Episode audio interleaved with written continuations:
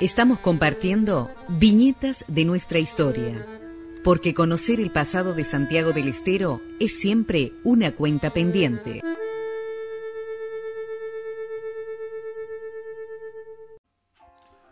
Muy pero muy buenas tardes a la audiencia de Radio Universidad, a los oyentes de Viñetas de nuestra historia. Estamos aquí en la 92.9 en el episodio número 14 de Viñetas de nuestra historia. 16. 16, perdón, perdón. Y ya que estamos y decimos programa número 16, saludamos al señor René Javier Galván que es recibido en este mismo momento con aplausos de la tribuna como siempre. ¿Qué tal René?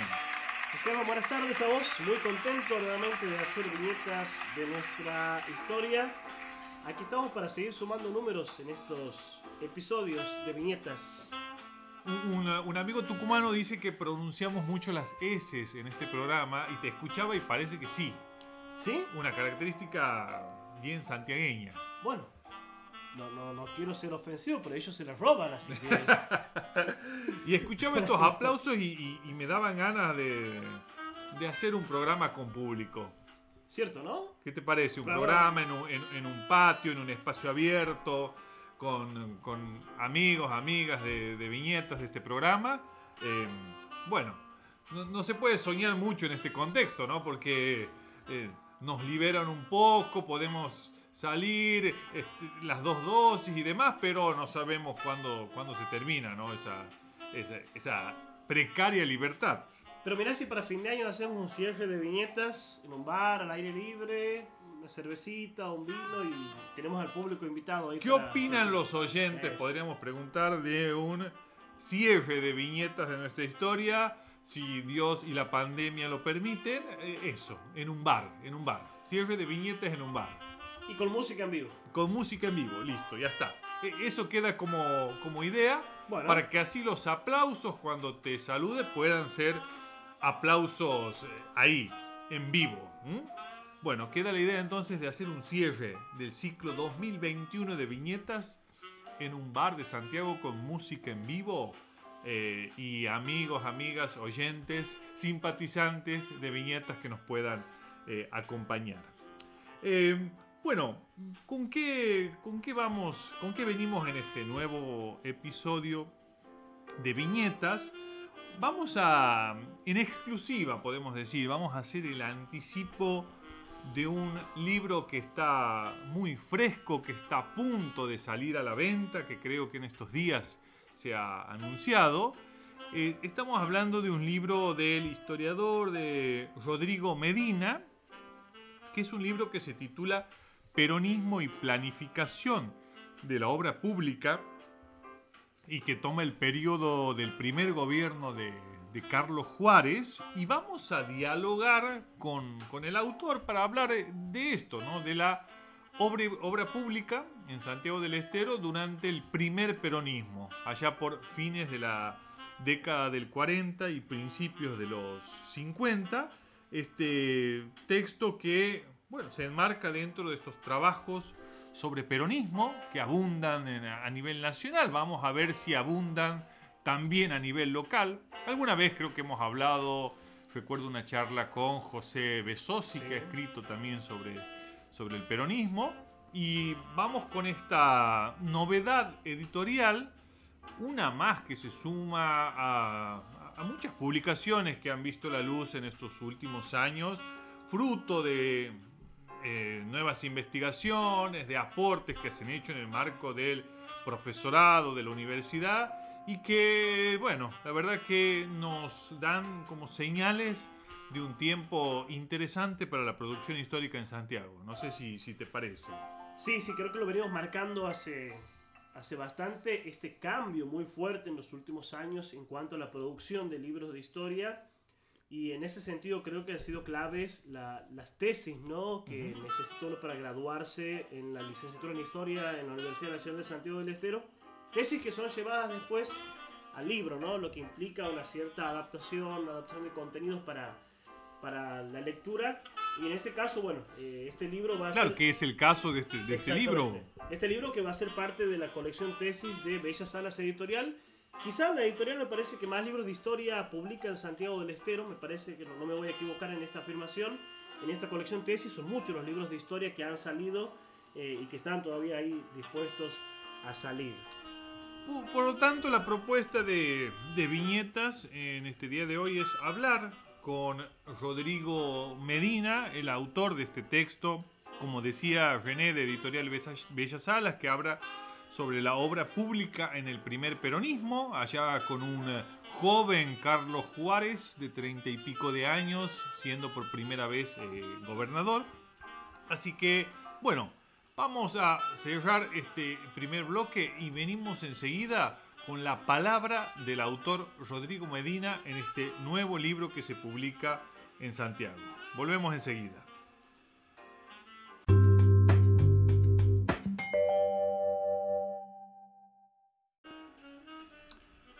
Ya estamos en este segundo bloque de este nuevo episodio de Viñetas de nuestra historia.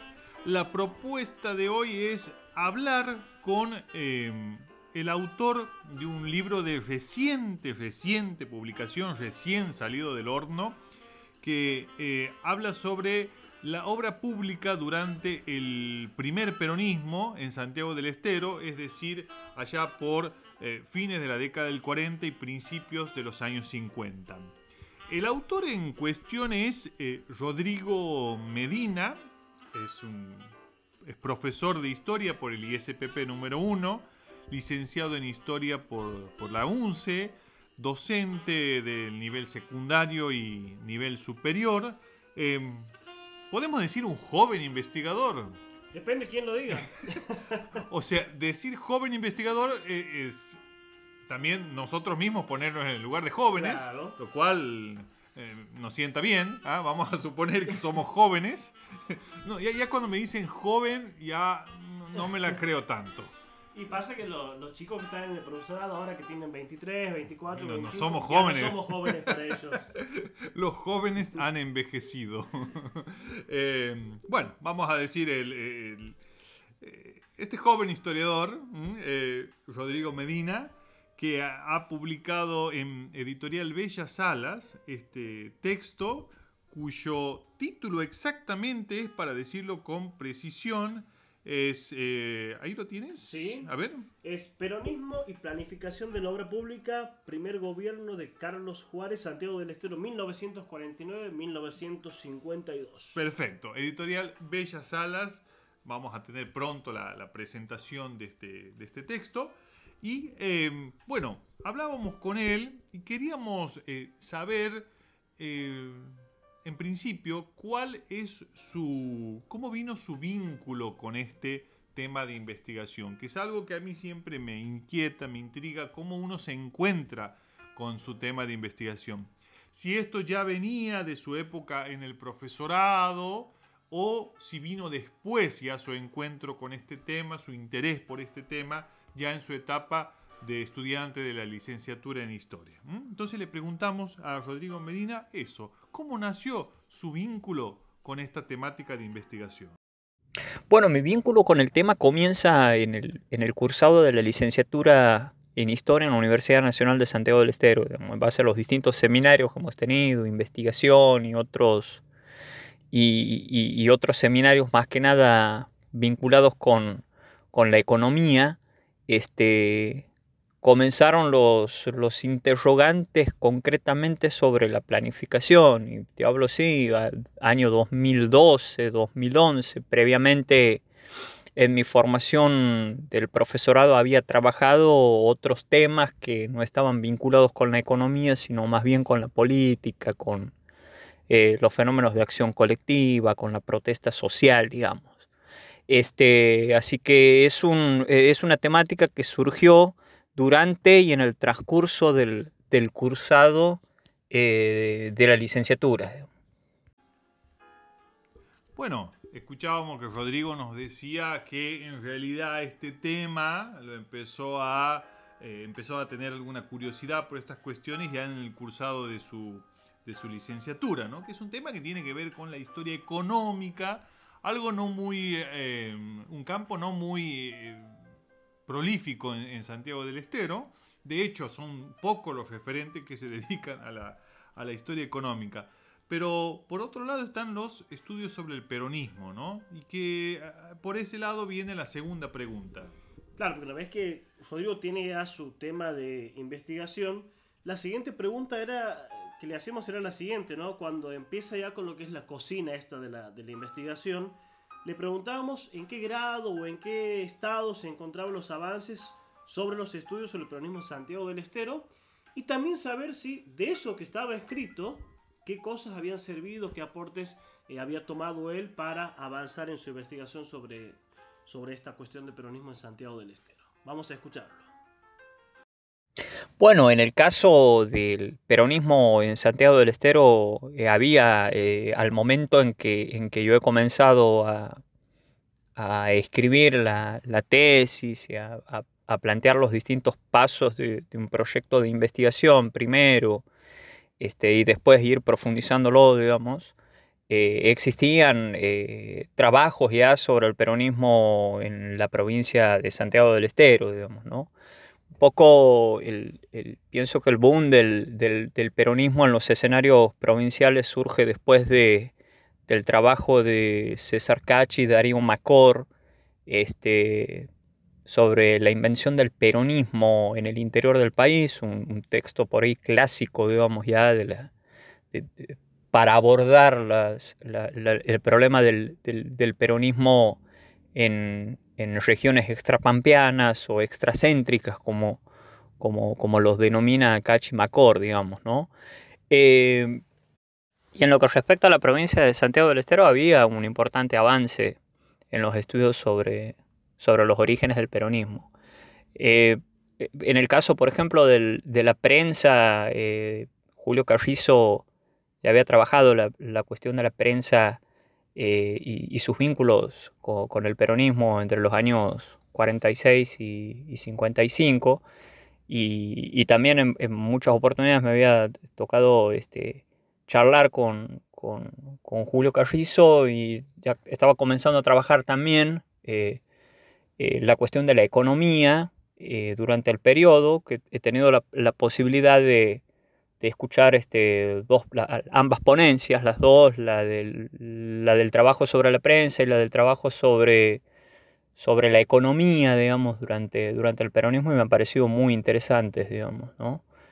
Em, María Mercedes Tenti también en, en la red de estudios sobre el peronismo presentó un trabajo, si no me equivoco, en el año 2012, un trabajo sobre Estado y políticas públicas, también periodo 46-55. Por lo tanto, teníamos ahí algunos antecedentes y por otro lado, eh, el, libro de Ana Teresa Martínez, eh, en donde se trabaja la prehistoria del peronismo, un, libro fundamental para, comprender los orígenes del peronismo en, la provincia y después otro artículo que ponía este, en juego y en, debate, en, cierto sentido, eh, la cuestión del, Estado, el campo burocrático, el campo económico y las tensiones que se habían generado eh, entre, entre, estas dimensiones, eh, lógicamente un análisis de, desde Bourdieu, sobre justamente e, estas tensiones y estos conflictos en, el periodo de los orígenes del peronismo, donde trabaja la figura de Amalio Olmos Castro, que me pareció un artículo también muy, muy interesante este, y, muy bien trabajado, digamos. Eh, después también ya estaba publicado, si no me equivoco, eh, un artículo de Ana Teresa Martínez con José Besosi, eh, que formaba parte del tomo 2 de la invención del peronismo en el interior del país de César Cach.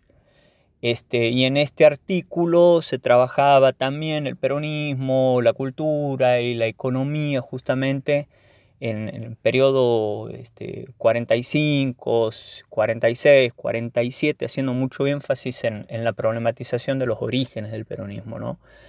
Este, por lo tanto, existía una, base de estudio muy interesantes y, muy importantes como para poder problematizar las particularidades, digamos, ¿no?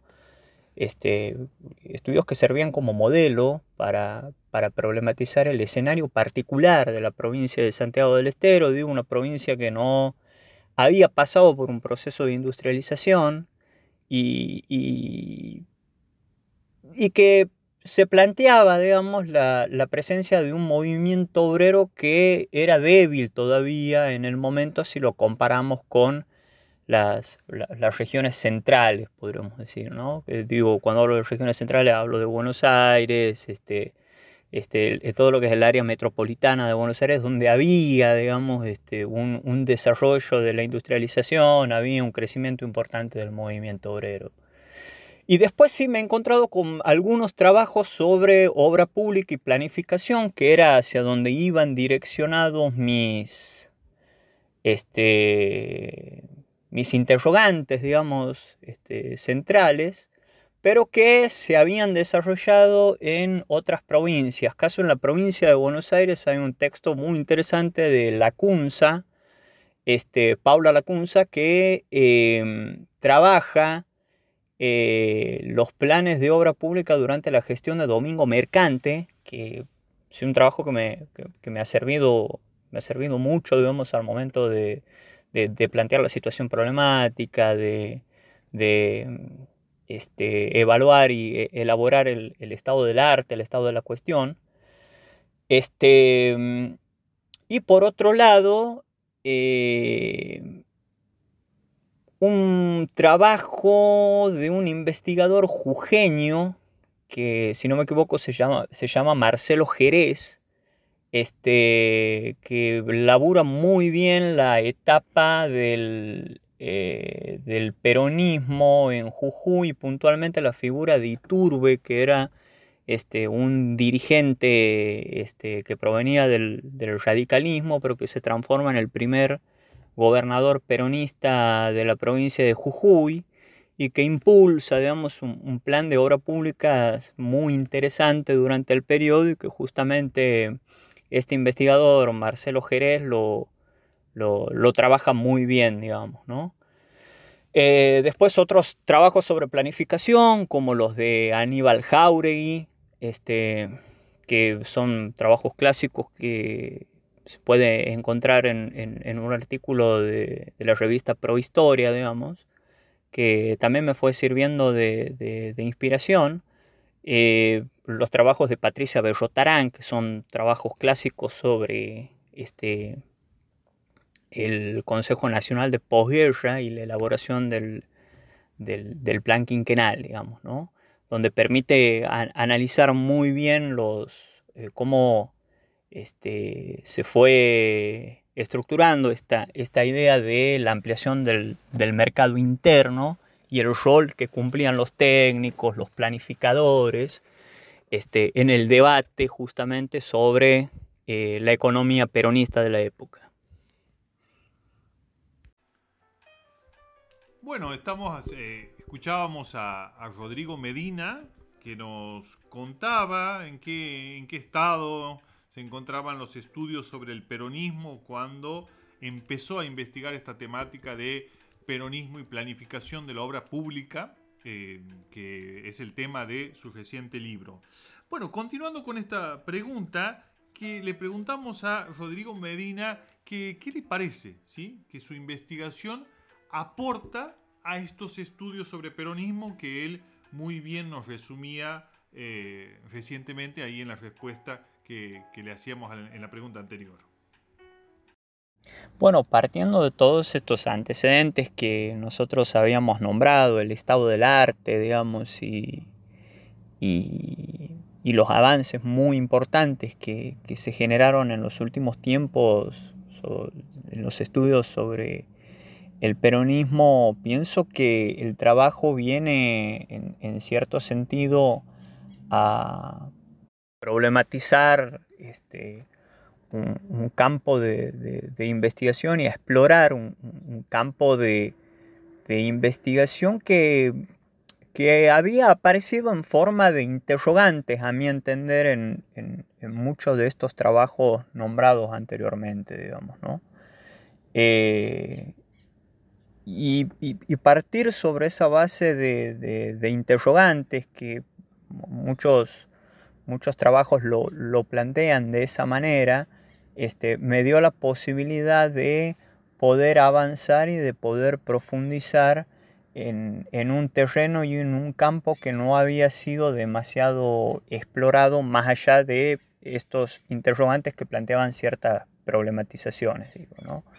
Por ahí en Santiago del Estero, en, en, materia de planificación, se había elaborado mucho la, la, cuestión del PINOA, digamos que el Congreso del PINOA, en, cierto sentido, a mi entender, me parece que había despertó el interés de, muchos historiadores y muchos investigadores en, en, la provincia, y no solo en la provincia, sino también en, en el escenario nacional, pero a mí me, me resultaba por ahí, este, o, se, me habían generado interrogantes con respecto al Estado provincial, digamos, ¿no? Por ahí la, la, cuestión y la problematización del Pinoa pasaba más por el lado de, de, de poner en cuestión la región, digamos. Y, y, a mí me, me, interesaba mucho más plantear, digamos, interrogantes en torno al Estado provincial, el rol que cumple el Estado provincial en, en, la estructuración de la, obra pública, en la, elaboración de planes de obra pública, lógicamente siempre articulado con, el Estado Nacional, digamos, estamos en una etapa donde el, el Estado Nacional todavía tenía mucha preeminencia y mucha este, importancia, digamos. No, digo, actualmente nosotros contamos con un proceso de descentralización por ahí de la, de la toma de decisiones, sin embargo, en aquel momento todavía el Estado Nacional tenía una, una, impronta este, de importancia y, concentraba en, su poder distintas funciones, digamos. Pero a mí mis interrogantes pasaban por el, por el lado de la, de la, obra pública, por el lado del rol del Estado provincial y, y, por el lado de cómo se van vinculando también los grupos empresarios, digamos, en, en todo, en todo este marco en todo este, eh, este contexto, digamos. Bueno, Rodrigo Medina nos contaba ahí los principales interrogantes ¿no? que se le plantearon a la hora de comenzar esta investigación. Y, y, bueno, René, cuán importantes son las buenas preguntas. ¿no? No, no hay buena investigación sin, sin, una pregunta interesante que, que motorice ese, ese trabajo. ¿no? Y sí. creo que aquí aparecen. Sí, sí, así es. Cuando hay tanto escrito, uno tiene que Claro, para decir sí. algo nuevo hay que preguntarse. Que buenas preguntas. Buenas preguntas. Y no es fácil, ¿no? ¿Qué no. ¿Qué no, se han preguntado los otros que vos podés preguntártelo, no? Bien, y siguiendo con, con Rodrigo, eh, el siguiente interrogante que tenemos para, para hacerle en esta, en esta entrevista es: ¿qué ha podido conocer sobre los empresarios vinculados con la obra pública, especialmente los de la construcción en Santiago del Estero en la década del 40 y del 50? Es decir, ¿Quiénes eran los empresarios que aparecen aquí motorizando la obra pública? ¿Qué vínculos tenían con el Estado y la política en ese momento tan clave para la historia de Santiago del Estero? ¿Nos resultarán familiares esos nombres? Vamos a ver qué dice.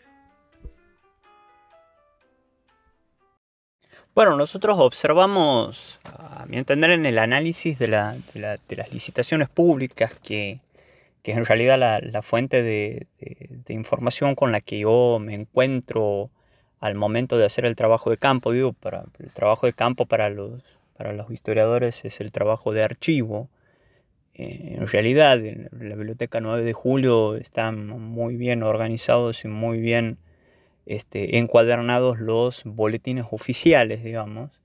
Y en estos boletines oficiales, haciendo un, seguimiento de los mismos, nos encontramos primero con la ley 2016, que es este, una ley que se, que se sanciona en el año, a mediados del año 1949 y que autorizaba al Estado provincial a emitir deuda pública por 100 millones de pesos y que se va a transformar en el mecanismo de, de, financiamiento de, de, la obra pública. Vamos a volver sobre, sobre, el, sobre el financiamiento, ¿no?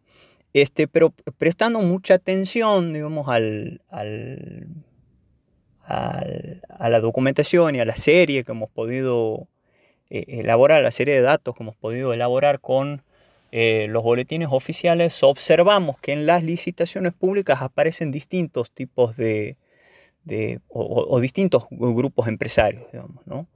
Eh, y que mucho tienen que ver los grupos empresarios con eh, las dimensiones de las obras. Por ahí las obras más importantes, digo, pienso el, el, edificio de tribunales como para tomar un caso paradigmático de la obra este, por ahí más costosa, digamos, y, y, de la obra eh, más importante, una de las más importantes que se desarrolla en la ciudad capital de, Santiago del Estero, participa una empresa que eh, se llama John Danis y, que tenía sede, lógicamente, en Buenos Aires, digamos. Entonces nosotros podemos observar ahí el capital nacional, digamos, ¿no?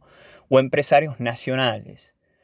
Este, sobre todo, estos empresarios nacionales tenían una fuerte participación en las obras importantes, en las obras de, mayor envergadura, podríamos decir, ¿no? Eh, digo, este, los planes de pavimentación terminan recayendo en esta, en esta empresa también, eh, cuando primero se habían adjudicado a una corporación, a una empresa que se denominaba Corporación de, eh, Argentina de Pavimentos, después se, transfieren las obras a la empresa John Danes, que era la misma que había este, trabajado en el edificio de tribunales, la misma que había trabajado en el mercado frigorífico de la, quiero decir, en el frigorífico que después se, va a denominar como frigorífico 17 de octubre de la, ciudad de La Banda.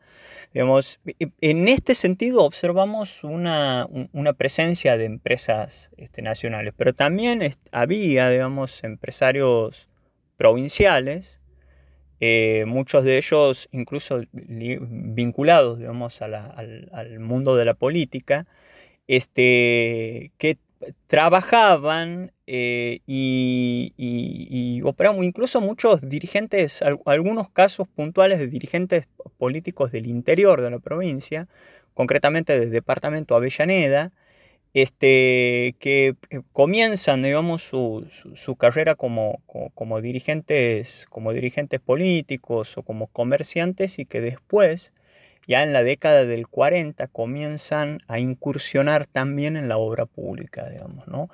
Quizás, no es, eh, quizás esa conversión no es privativa de la década del 40, digamos, ya en la década del 30 podemos observar algunos indicios de comerciantes o de empresarios, por ejemplo, vinculados al sector este, forestal que incursionan también en la obra pública este, pero aquí pues, llamativamente se, establece una, relación muy interesante entre este, la trayectoria política de, ciertos dirigentes, digamos, este, y su posterior incursión como empresarios de la obra pública. Pero estas, estos empresarios locales, digamos, este, eh, ganaron licitaciones eh, de obras de, por ahí de menor envergadura, digamos, ¿no? Como que las obras más importantes quedaban para los, para los empresarios nacionales, pienso yo que por una cuestión de, infraestructura, digamos, es algo que, incluso se lo puede observar en los, en los discursos oficiales, como es en el, en, el discurso del, en los discursos del 50 o del 51, donde Juárez este, plantea, digamos, esta, esta situación de que se tuvo que impulsar el plan trienal de obras, este, de obras públicas, eh, y donde era muy difícil encontrar empresas, digamos, que se hagan cargo de, este, de esta... De, la construcción, sobre todo de los edificios que revestían una complejidad eh, mayor, digamos, ¿no? Este, y que incluso tuvo que convocar ahí, eh, argumenta, digamos, de que tuvo que convocar a empresarios nacionales para que este, se, puedan concretar estas, estas obras. Entonces, ahí como que queda mucho más claro, eh, obras más chicas como por ejemplo escuelas o como por ejemplo jefaturas edificios de jefaturas políticas departamentales en el interior de la provincia eh, quedaban para los empresarios este, locales, podríamos decir, Y las obras sí más importantes que revestían este, un, eh, movilizar una, una, una, infraestructura mayor que daban para las, eh, para las empresas nacionales. Digamos, ¿no? Esa, es, eso se lo puede observar eh, muy bien en el, en, en el periodo.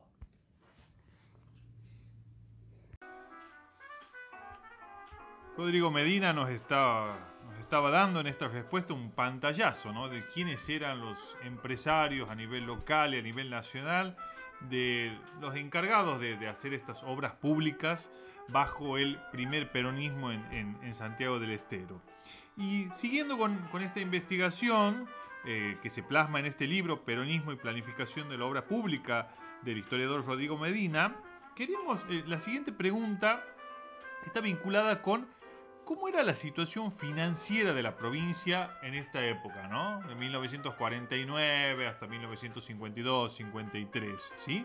¿Y cuáles eran las principales fuentes de financiamiento? Hoy se habla mucho de que la provincia depende mucho de la coparticipación. Bueno, ¿cómo era en ese momento?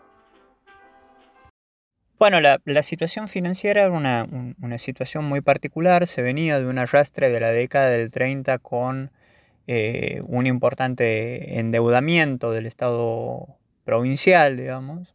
Y durante el gobierno de Aristóbulo Mittelbach se, se genera una, conversión de deuda. Y, pienso que al, momento de la asunción de, Juárez, eh, dentro de todo estaba eh, en, cierto sentido ordenada la, la, la finanza pública, ¿no?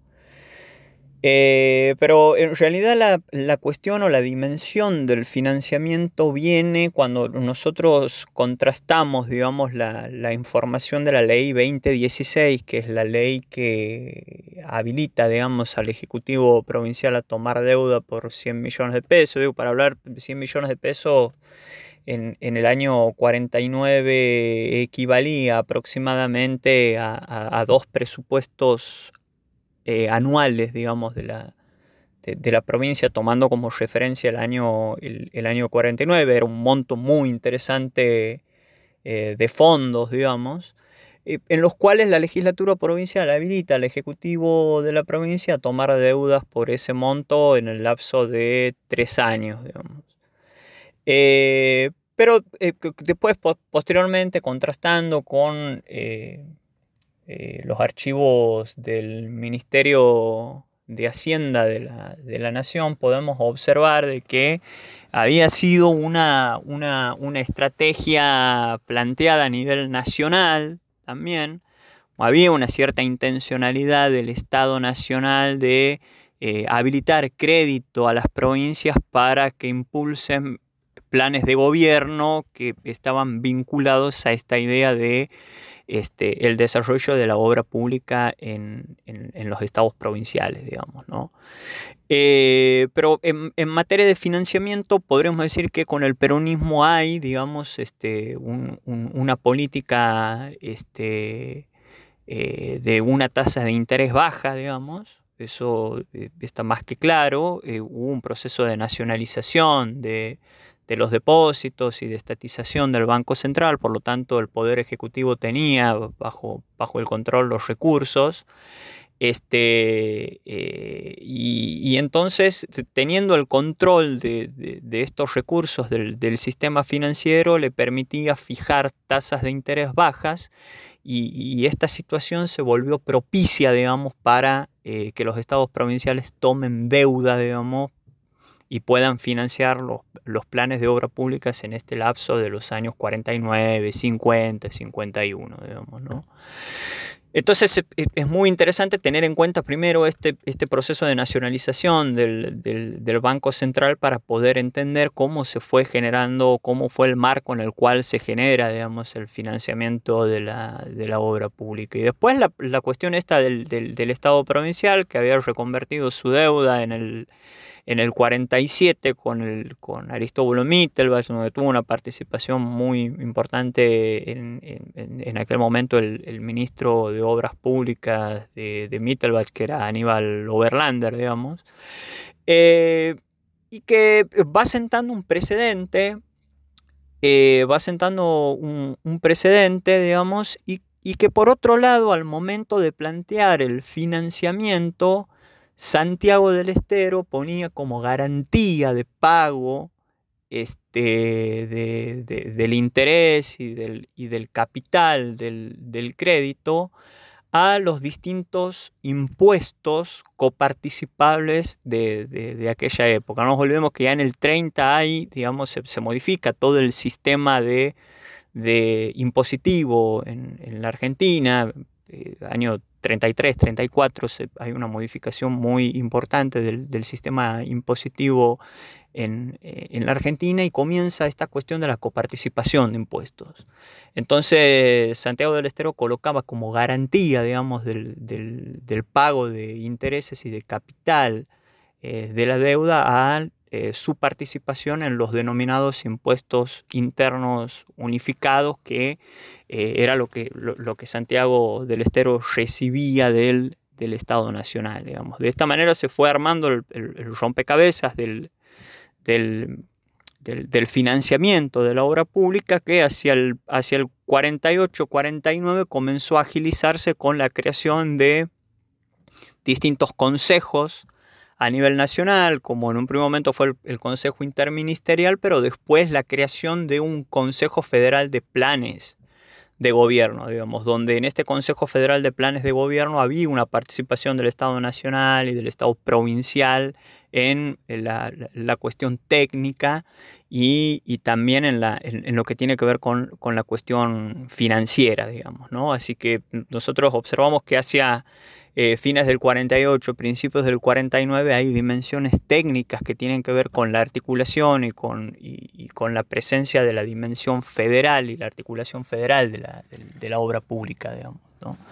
Y que son muchas las provincias en las que intervienen, digamos, en este, en, este, en este financiamiento, son muchas las provincias que se vieron beneficiadas, digamos, por esta, por esta estrategia de financiamiento. Entre una de ellas, Santiago del Estero se ve muy beneficiada en el año 49, 50, 51, digamos, ¿no? Vamos llegando al, cierre de esta, de esta entrevista con Rodrigo Medina, autor de Peronismo y Planificación de la Obra Pública, 1949-1952. Y bueno, hay una pregunta inevitable cuando hablamos de este periodo.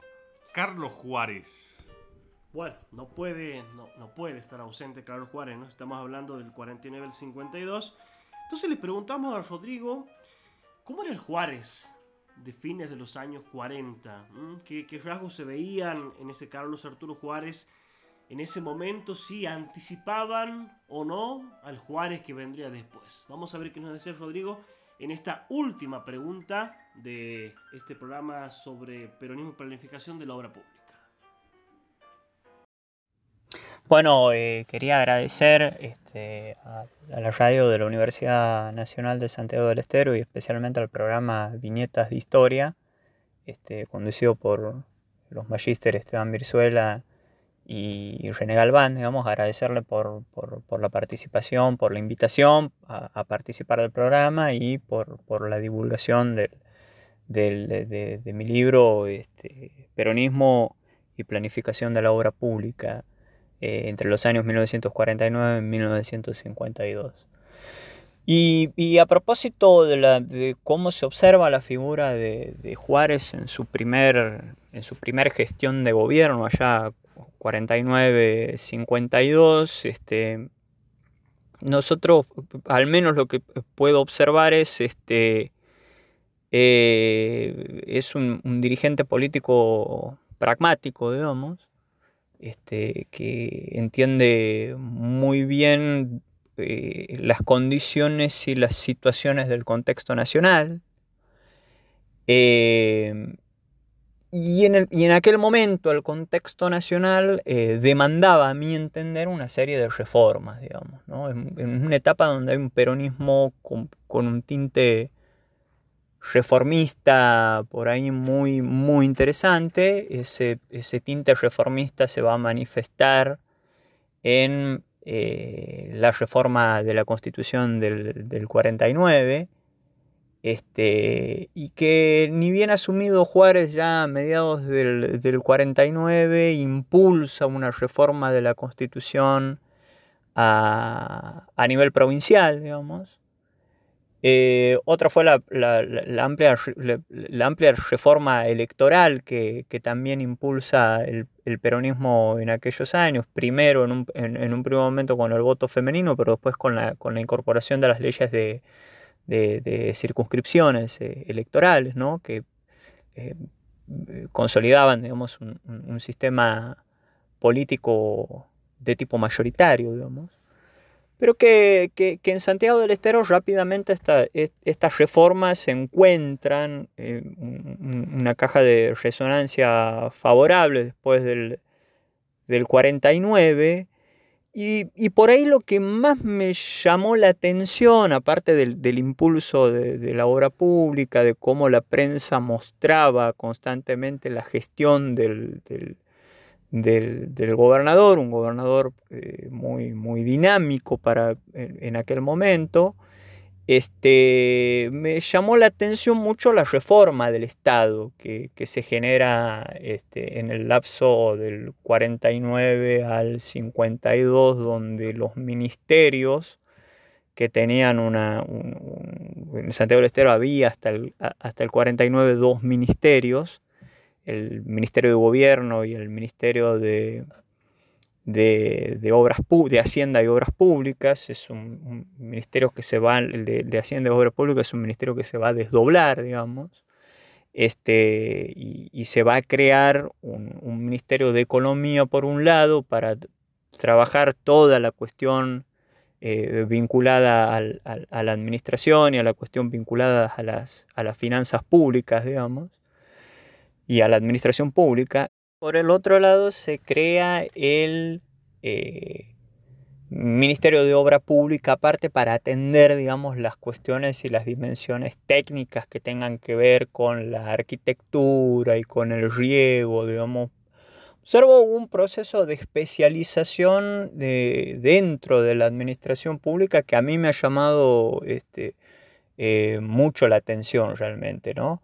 Este, no solo eso, sino también eh, cómo se fueron especializando también cada una de las, de las secretarías. Algo que el peronismo había llevado adelante este, entre los años 45, podemos decir ya cuando Perón se, se, se, comienza a hacer cargo de la, de la Secretaría de Trabajo y Previsión, quizás años previos, pero que asume, digamos, con, con mucha, eh, con, con, cierta centralidad del el proceso 45-46 y que ya en el 46 se habían generado reformas muy importantes en el gabinete nacional, se habían desdoblado ministerios, se habían ampliado las funciones de, de distintos este, ministerios, pero que eh, ese fenómeno no se había traducido necesariamente en, en Santiago del Estero. Digamos. En Santiago del Estero eh, funcionaban dos ministerios eh, y, y, desde el 49 en adelante hay una reforma del Estado también que me, resultó en, en, en, cierto sentido llamativa este, por, por la lectura, digo, de hacia dónde iba la, la política este, nacional y, y, la economía nacional del periodo, ¿no?